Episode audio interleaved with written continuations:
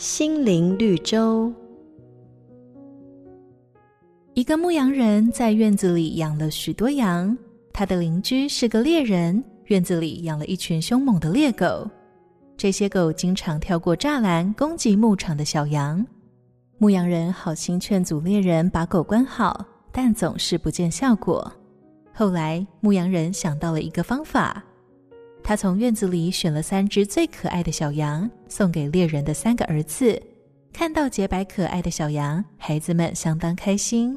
猎人也怕猎狗伤害到小羊，做了个大铁笼，把狗锁了起来。